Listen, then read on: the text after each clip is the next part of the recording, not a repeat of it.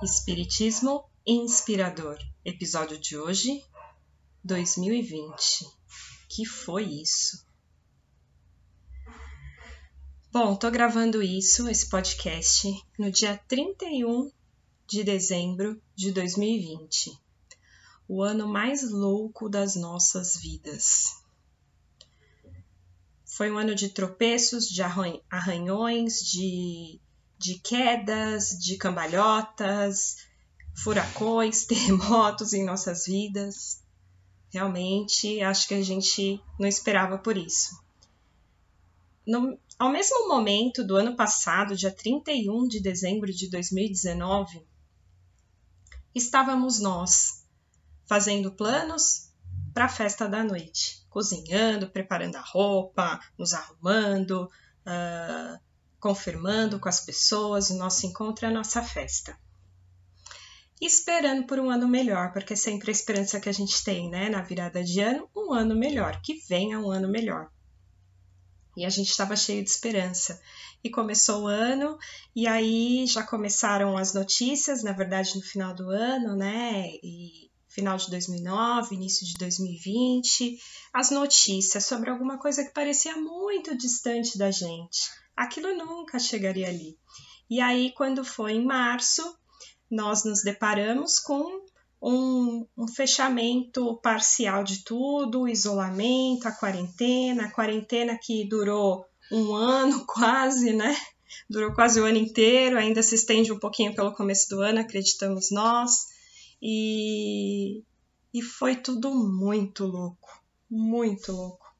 Uh, a gente não podia se imaginar nessa situação, de repente presos em casa, um ano difícil, onde perdemos pessoas queridas, eu perdi uma amiga de infância, muitas outras pessoas, sofremos por cada perda, cada dificuldade, mas enfim, com a gratidão de que nós, eu que estou gravando e vocês que estão ouvindo, a gratidão de estarmos vivos.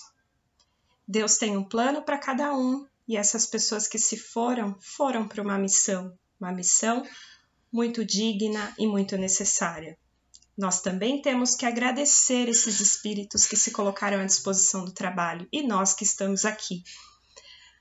Nós escolhemos estar aqui e reencarnar no momento de pandemia, de transição planetária é muita coragem, a gente é bem corajoso. Então a gente olha tudo isso e fala: Meu Deus do céu, o que eu estou fazendo aqui? O que vai ser da minha vida? Mas na verdade, a gente quis estar aqui e isso vai acarretar para a gente um aprendizado gigantesco. E para não deixar de ser clichê, no dia 31 de dezembro, vamos fazer um pouco de retrospectiva desse ano, né? Vamos pensar, vamos refletir o que esse ano foi para gente.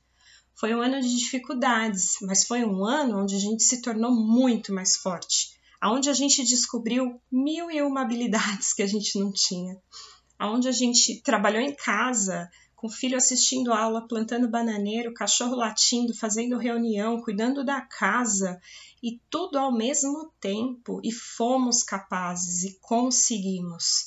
Achamos que a gente ia pirar, a gente achou que não sairia com sanidade mental disso tudo ainda não acabou, mas até agora estamos aqui, firmes e fortes. Esse ano também mostrou para gente uma coisa muito importante: que a simplicidade é muito gostosa, é muito prazerosa. Eu passei o Natal de pijama e foi uma experiência muito legal. Ao invés daquela festa onde o dia inteiro você se arruma e cozinha e fica cansado e tudo mais, foi simples, foi em família, foi bem restrito, foi bem gostoso. E a gente aprende a cada dia nesse confinamento, que já não é mais tão confinamento, né? A gente já se permitiu algumas coisas, mas a gente percebe que não precisamos de muito. Então, o que foi mostrado para nós esse ano é que a simplicidade é muito boa. Vale a pena, é gostoso, é melhor, uh, faz a gente ficar mais tranquilo, uh, não se preocupar tanto com coisas que realmente não importam, né? Foi o ano aonde a gente mais se preocupou com as pessoas.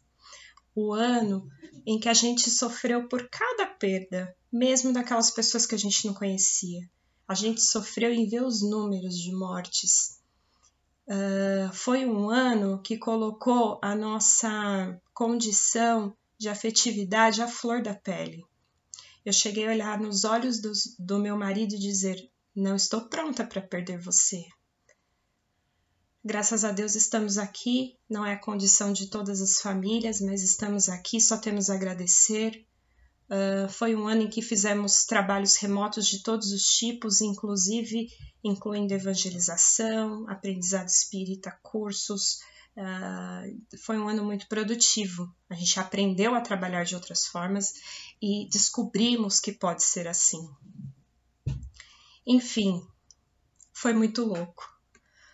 Mas eu acho que vai, vai ser inesquecível. A gente sempre vai lembrar desse ano, seja pelos aprendizados, seja pelos momentos de alegria que a gente teve no quintal com os nossos filhos aquelas lives com a família que nunca acabavam. É, mas vai ser inesquecível para nós inesquecível. Uh, que toda, toda essa dificuldade, que todo esse sofrimento se torne aprendizado para cada um de nós.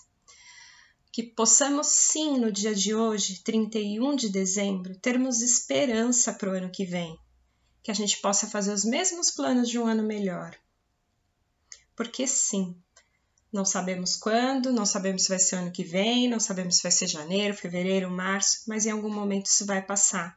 Enquanto não passar, que a gente possa tirar o melhor dessa situação, que a gente possa aprender, que a gente possa é, se unir, ficarmos mais conectados ao nosso próximo. É isso que eu desejo para todo mundo e que o ano que vem não seja mais um ano de tropeços, de arranhões, de cambalhotas, de rolos compressores sobre nós. Que possamos ter um pouco mais de paz e tranquilidade, é isso que eu desejo. E simplicidade. Simplicidade é a palavra. Para vocês, tudo de bom, gratidão, feliz 2021.